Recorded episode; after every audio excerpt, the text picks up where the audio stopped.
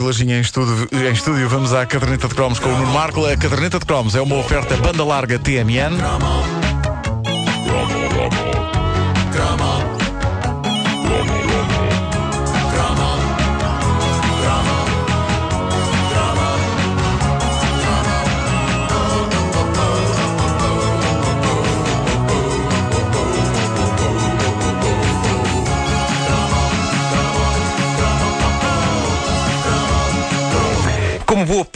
Pessoas da minha geração, eu não fazia ideia que eh, Tina Turner já cá andava há tanto tempo quando ela irrompeu pelas nossas vidas num top disco de 1984 com esta canção. É. Ai, um slow, vamos dançar, Vasco. E pior um- que isso é, é o, o cabelo que pode ser usado como arma. Sim, era impressionante. Mas eu naquela altura, eu sabia lá dos anos 60, eu sabia lá dos duetos com Ike Turner. E vocês sabem porque é que ele se chamava assim? Foi um nome imposto pelos fãs. Viam-no atuar, viam-no atuar e exclamavam Ike Turner. Ah, na verdade ele chamava-se só Turner. Primeiro nome Tur, apelido Ner. Portanto, as pessoas quando escrevem Ike com IKE, de facto Sim. estão a cometer um erro. Estão a cometer um erro. É, na Ike verdade Turner. é Ike Turner. Ike Turner, que foi o Chris Brown de Tina Turner. Pois foi, pois foi. E ela também dizia, é ai, que Turner! Bom, ah, eu, ma- mas eu, eu sabia lá de River Deep Mountain High. Eu para para mim, pá, Tina Turner. música, a Tina Turner tinha sido acabada de inventar e nunca tínhamos visto ninguém como ela em 84. Sobretudo porque, e esta é a, a parte deprimente, corria muito por esse mundo a ideia de que ela já não ia para Nova em 84.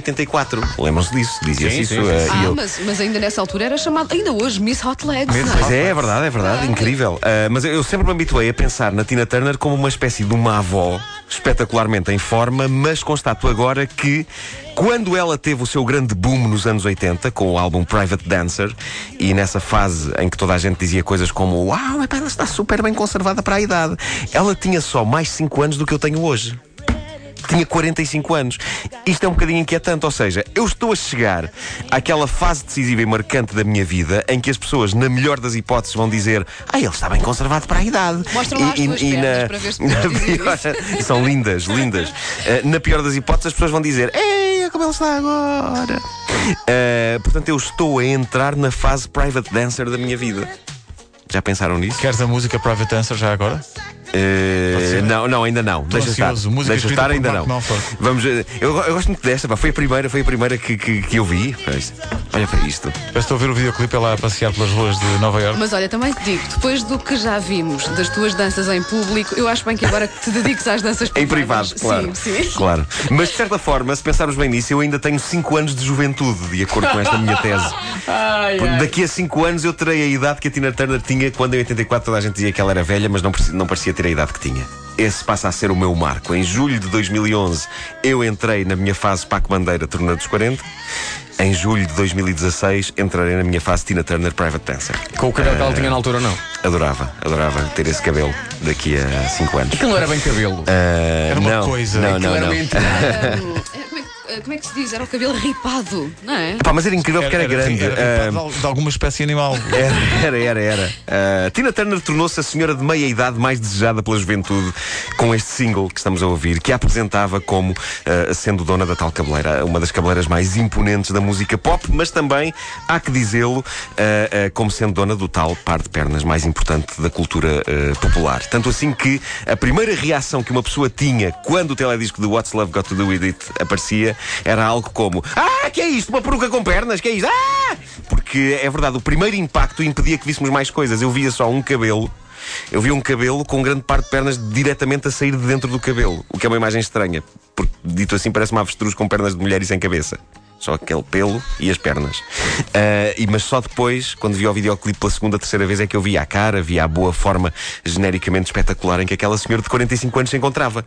E Private Dancer, o famigerado álbum de 84 que apresentou Tina Turner, artista do tempo dos nossos pais, à nossa geração, foi um recordista de vendas.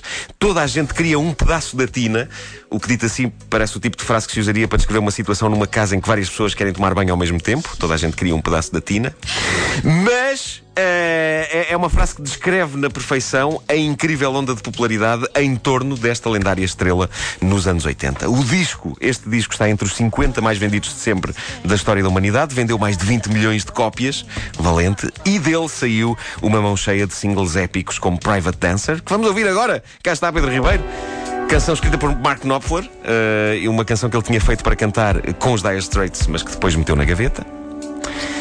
E entretanto apareceu Trina Trana e. É Trina ele- Trana. E ele deu-lhe. E durante muito tempo, Mark Knopfler tentou convencer a Tina Turner a usar uma fitinha no cabelo, como o próprio Mark Knopfler tinha. sim. Mas era impossível Mas pôr. era impossível domar aquele cabelo. Sim, sim, sim, sim. As pessoas tentavam pôr uma fita, aquilo saltava e acertava na vista de Aquilo, alguém. aquilo não era um cabelo, era um ecossistema. Era, era, era. A National Geographic vai fazer de- de- eh, documentários, Documentários são sobre, sobre- a vida animal dentro do cabelo de Tina Turner. sim, sim, e como acasalam as, as cabeleiras de Tina Turner. A cabeleira macha, a cabeleira fêmea de Tina Turner. Ah, depois havia também I Can't Stand the Rain. Eu sempre gostei desta porque tinha esta parte. Pip, pip, pip, pip, pip. Tão anos 80.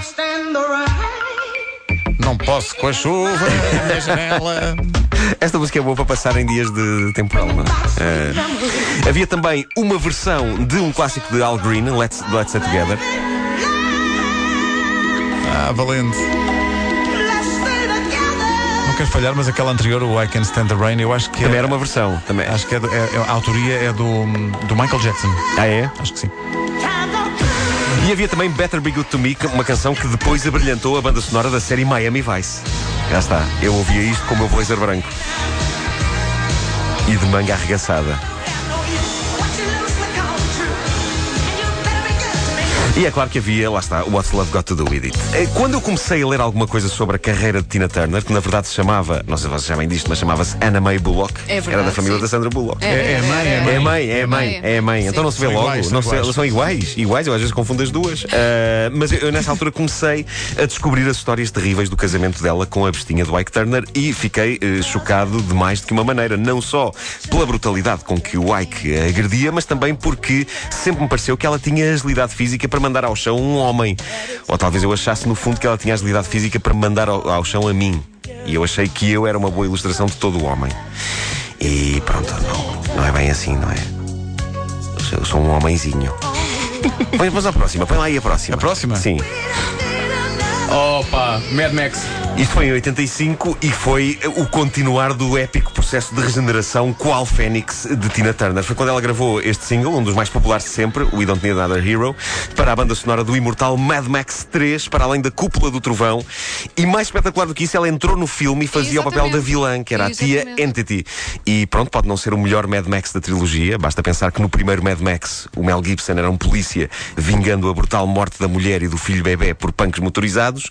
E no último, Tina Turner faz de governadora de uma província no deserto australiano no pós-apocalipse, onde o bem mais precioso é fezes de suíno. Portanto, digamos que houve assim uma mudança no tipo de história que estava ali a ser contada.